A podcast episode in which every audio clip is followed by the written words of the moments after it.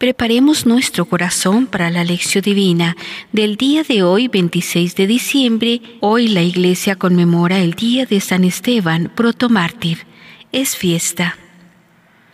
La lectura del día de hoy es tomada del evangelista San Mateo, capítulo 10, versos del 17 al 22.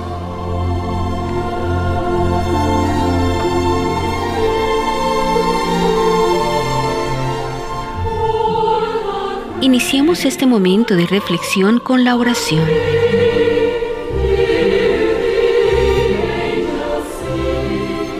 Dios nuestro, que concediste a San Esteban protomártir fortaleza para orar por sus verdugos, haz que a imitación suya sepamos perdonar de corazón a cuantos nos hayan ofendido o causado algún mal.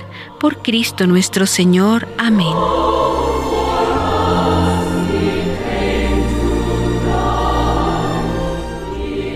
Lectura Evangélica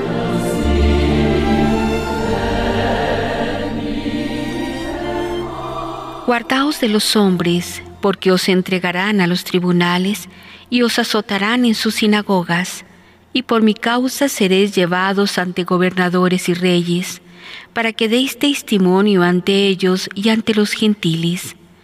Mas cuando os entreguen, no os preocupéis de cómo o qué vais a hablar lo que tengáis que hablar se os comunicará en aquel momento, porque no seréis vosotros los que hablaréis, sino el Espíritu de vuestro Padre el que hablará en vosotros.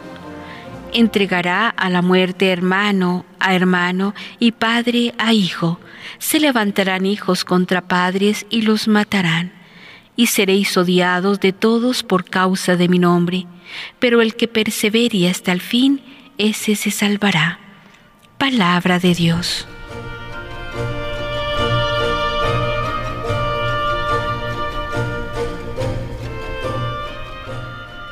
Reflexión.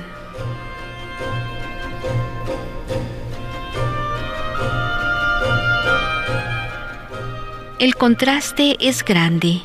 Ayer, día de Navidad, tuvimos el pesebre del recién nacido con el canto de los ángeles y la visita de los pastores. Hoy es la sangre derramada de Esteban, apedreado hasta la muerte, porque tuvo el valor de creer en la promesa expresada en la sencillez del pesebre. Esteban criticó la interpretación fundamentalista de la ley de Dios y el monopolio del templo, por eso le mataron. Hechos 6, 13, 14.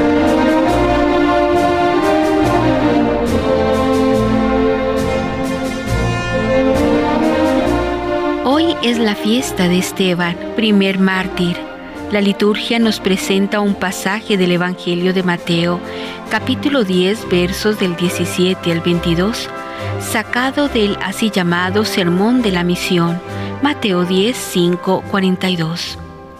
En él Jesús advierte a sus discípulos diciendo que la fidelidad al Evangelio conlleva dificultades y persecución a ustedes los arrestarán ante las autoridades y los azotarán en las sinagogas. Mas para Jesús lo que importa en la persecución no es el lado doloroso del sufrimiento, más bien el lado positivo del testimonio. Por mi causa, ustedes serán llevados ante los gobernantes y los reyes, teniendo así la oportunidad de dar testimonio de mí ante ellos y los paganos la persecución es una oportunidad para dar testimonio de la buena nueva que Dios nos trae.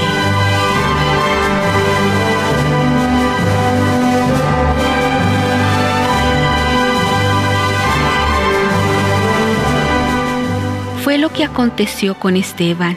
Él dio testimonio de su fe en Jesús hasta el último momento de su vida. En la hora de su muerte dijo, veo el cielo abierto y al Hijo del Hombre de pie a la derecha de Dios. Hechos 7:56. Y al caerse muerto bajo las piedras, imitó a Jesús gritando, Señor, no les tengas en cuenta este pecado. Hechos 7:60, Lucas 23:34.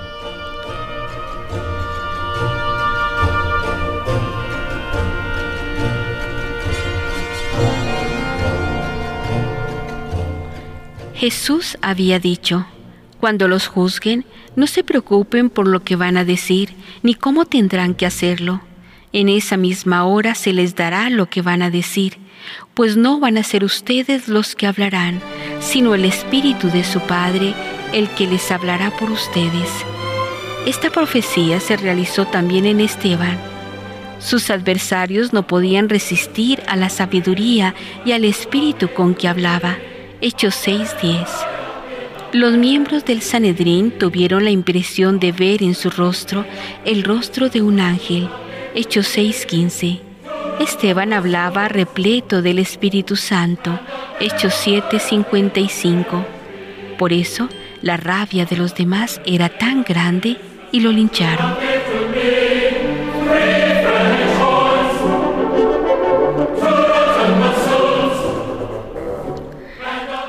También sucede lo mismo. En muchos lugares mucha gente es arrastrada ante los tribunales y sabe dar respuestas que superan en sabiduría las de sabios y entendidos.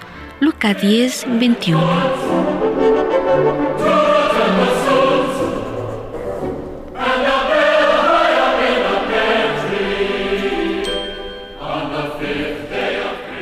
Para la reflexión personal.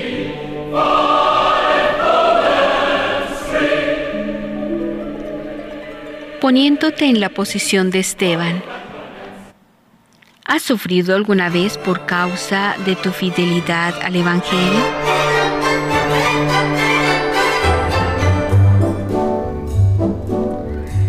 La sencillez del pesebre y la dureza del martirio van a la par en la vida de los santos y santas y en la vida de tantas personas que hoy son perseguidas hasta la muerte por causa de su fidelidad al Evangelio.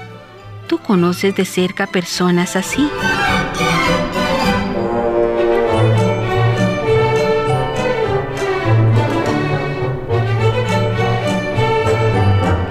Concluyamos este momento de reflexión con la oración.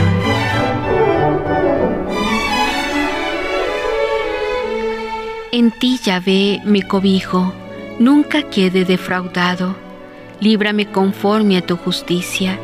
Tiende a mí tu oído, date prisa. Salmo 31, 2, 3.